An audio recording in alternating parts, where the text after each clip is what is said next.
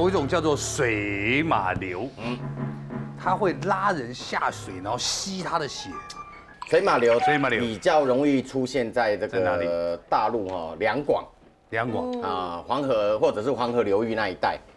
其实各地都有啦，就是两广跟黄河流域这一带呢，出现的比较频繁比如说。有珠江啊，有黄河啊那一带哈。那水马流那个流哈是流那个流就是一个马在一个流流流流域哈留留住你的流。对我我这边有这个照片哦。真的假的？对，先给你们看一张就好了。是什么就是它长得啊，它长得真的不像是长得不像是一般我们看到的生物，可是这个绝对不是蜡像哦，它也不是布偶娃娃。被哦，抓到以后的样子是不是？他是真实抓到真真实真实被抓到。好了，既然你们都已经看了，我就忍不住给你们再看第二张，好恶心哦！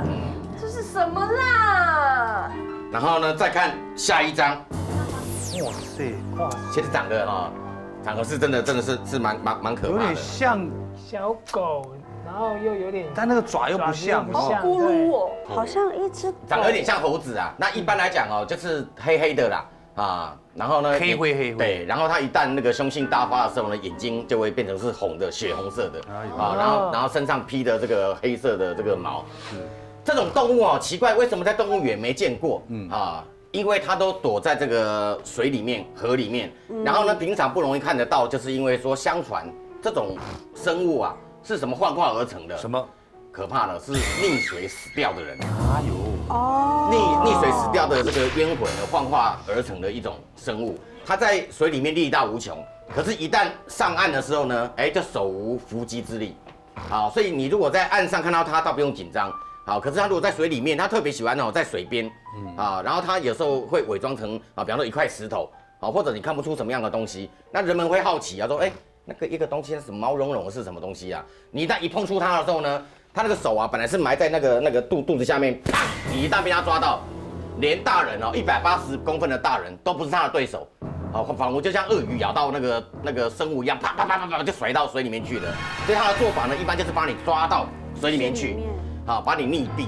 如果只是溺毙呢，还不打紧，因为呢，他喜欢什么？吸人的血。是啊，他把你溺毙以后，他吸血的方式很特别，啊，这个你匪夷所思。啊，一般我们听过很多所谓的像吸血鬼吸血是咬喉咙嘛。咬，他怎么样你知道吗？他把你倒立过来以后，对不对？他他咬破你的脚，你的脚跟等于是你的两根脚就是他的两根吸管，啊，他咬你的脚，然后吸力很强大，上就这样就这样子往上面吸，啊，把你的身体给吸干。哎呦，嗯，那在那个湖南哈，湖南出湖南湖南出现过几次这个这样这样的一个状况。湖南有一个益阳啊，然后那边是一个一个水库啊，然后那个军人阿兵哥呢，哦在那边操练，就在几个同袍的面前，就看到一个阿兵哥，好一个军人，哎，本来在呃离他们大概差不多十公尺的地方。就看到他突然在喊救命救命救命，载浮载沉，可是可是看不到他为什么在喊救命，就只看到他一直浮起来，又沉下去，又沉下去沉很久，又浮起来，转眼间呢，本来离十几公尺，一下子飘到两三百公尺的地方，哎呦，你感觉他在水中在跟人家搏斗啊，一只脚在那边踢踢踢踢踢，可是看不清楚是是什么东西，啊，然后接着一下就不见了。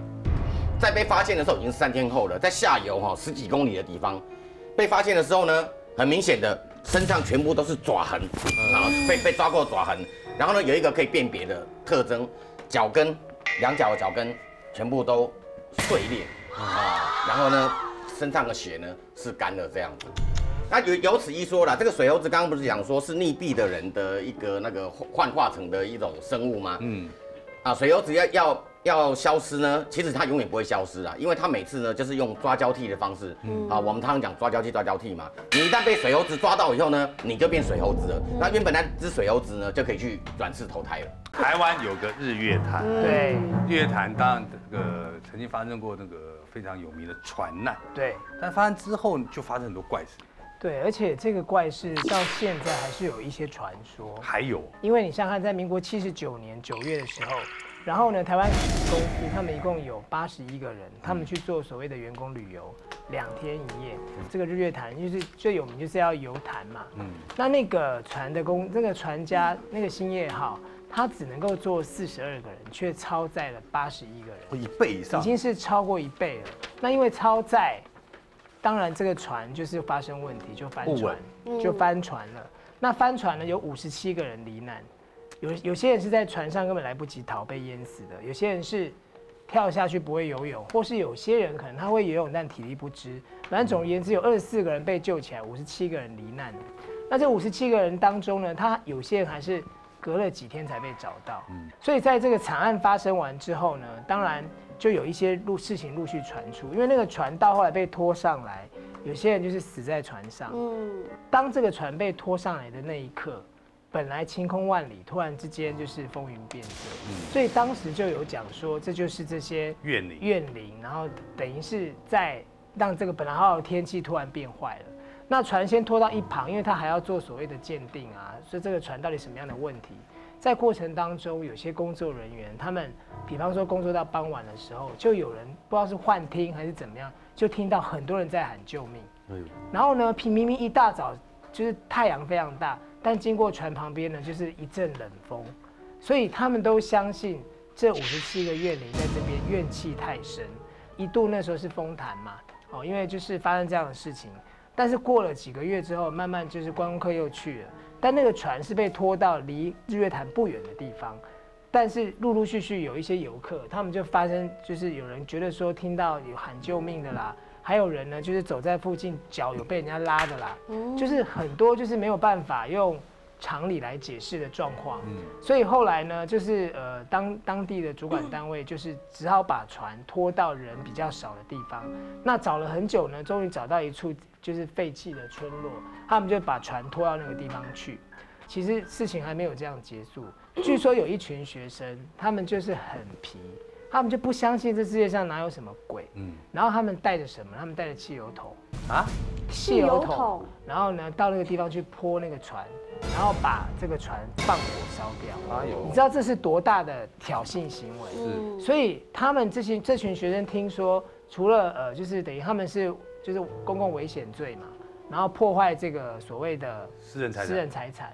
再加上，这是在阳间哦，在阴间，据说就惹怒了这些冤魂。嗯，那那一票学生里面呢，就有人因为这样子就往生。当然这是传说，我们不知道是不是真的。但是呢，在这个事情发生之后的隔一年，它是七十九年发生，然后在民国八十年的年底，就有一群学生他们去毕业旅行，然后就住到了距离那个事发现场最近的一间饭店。嗯。这间饭店现在还存在。OK，那这个饭店的特色呢？它就是它每一个楼，它有一大片的，它有它都有那种落地窗。嗯，就是二楼、三楼，一楼当然也一定有。它就是可以让你看湖。他们入住的时候呢，有人呃在里面睡觉的时候，就听到这大家可能有都有听过这个故事，听到就是突然有人在拍打窗户，啪啪啪啪啪拍打窗户，然后而且是一群人哦。那当当在睡觉的同学醒来之后。听到这样的声音，想说，哎，敲门会以为是外面外面的门嘛？但是他听到了，却是在他右手边靠近窗户的地方。那本来还想说，应该是自己听错吧，在好不容易要睡着的时候，又听到啪啪啪啪啪敲门声，而且就是像刚刚我们有提到那种抓玻璃的声音，就是那种指甲去抓玻璃的声音也有。所以这个当事人呢，他说他。他觉得一定要找出个原因，会不会是同学恶作剧在整我？嗯，对不对？所以他就躲在那个窗台的下面，落地窗会下面会有个窗台嘛。他想说，好，如果我再听到声音，我就出来，忙站起来这样。对，要是被我抓到是同学，嗯，弄我的话，整我的话，绝对要他们好看。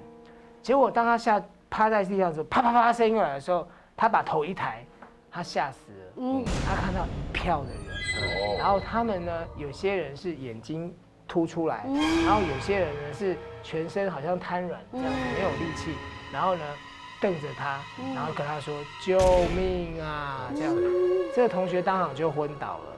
当他醒来的时候呢，已经是很多人围在他旁边，然后他跟他们讲，是说他看到这样的景象，因为你知道在那个时候很多学生他们不会 care，不会去注意发生过什么样的事情，是这么一讲之后呢。饭店的人才告诉他们说啊，你肯定是遇到鬼了，因为去年曾经发生过这么一个惨案，所以就让这个学生他心里的阴影一直存在好几年。他在网络上写的这个故事是另外一个经典的是这个这个遇到这个人，我都不知道他现在精神状况是不是还是正常的。他说他们是他是一对情侣，然后他们也是到他们是在大概十年前，十年、十一二年前的时候，他们去那个地方玩。那这件惨案早就被淡忘了，因为都隔了十几年了嘛。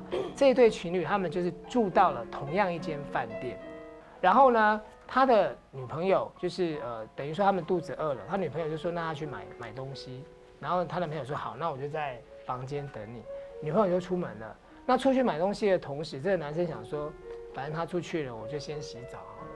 那他的淋浴间比较特别，是它不是那种玻璃门，它就是一个浴帘拉起来。嗯严格讲比较阳春一点的那一种，浴帘拉起来，然后里面有一个莲蓬头。嗯，那他就哎、奇怪，这个饭店怎么没有给香皂，只有洗发精？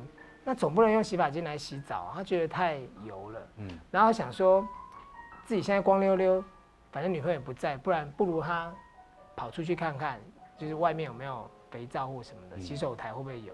然后再当他把帘子拉起来的时候，他突然看到一个影子跑过去。他拉一开，他一拉那个帘子，一个影子就跑过去。他说奇怪，我看到了什么样的东西？但想想会不会是自己眼花？嗯然后出去外面探头一下，外面的电视本来是开着的，电视突然没有声音。他想说，哎、不对啊，我刚刚是开电视的，怎么会突然没有电视没有声音？他就叫他女朋友的名字，啊，比方说雨柔，雨柔是不是你回来了？这样，没有人回答他。他想说，还是电视秀抖怎么样？那他怕有人在外面，他光溜溜的，包一下浴巾，想说出去看，浴巾包起来呢，探头要去看的时候呢，背后有人摸他。他探头出去看的时候，背后有人摸他，而且摸他的那个手湿淋淋的。你可以想象说，其实你脱光衣服了嘛，干的手或是湿的手摸你，你非常清楚。对对，他他就是有人摸他，他想说怎么可能？我后面会有人吗？回头一看，我跟你讲，他看到的是一个全身不肿，好像是那种泡泡很久那种，然后恶臭。他看到之后，他是大叫：怎么会有这样子的的东西出现在我的房间出现在我的房间里面？大叫之后呢，浴巾包着也就赶快冲出去外面。冲出去外面的时候，他女朋友正好回来，就跟他说发生什么事。然后他说房房间里面，他不知道他他认为是人，他认为不是鬼。他说有一个全身溃烂，然后很恶心的人在我们的房间里面。他们就服务生跟客房经理就上去了那个房间，门当然是锁着嘛，就刷卡进去。进去之后没有看到人，可是全部人都看到地上有那个水脚印，是水、那个脚印水的脚印这样子。然后他他他，然后往那个阳阳台那个落地窗，往那个地方去。那他们想说脚印到那边就跟着脚印去看，然后呢就看到那个落地窗哦，非常明显有一个人的形体穿过那个落地窗，然后穿过那个落地窗，当然那个落地窗前面是完全没有立足立足的，地方。所以为什么讲第一个故事的同学会吓死？因为根本没办法站人，怎么可能会有一群人站在窗户的外面呢？所以当客房经理还有服务生跟他们都看到这个景象的时候，大家心里有数了。我们看到的不是人，他看到的不是，他看到的根本就是鬼。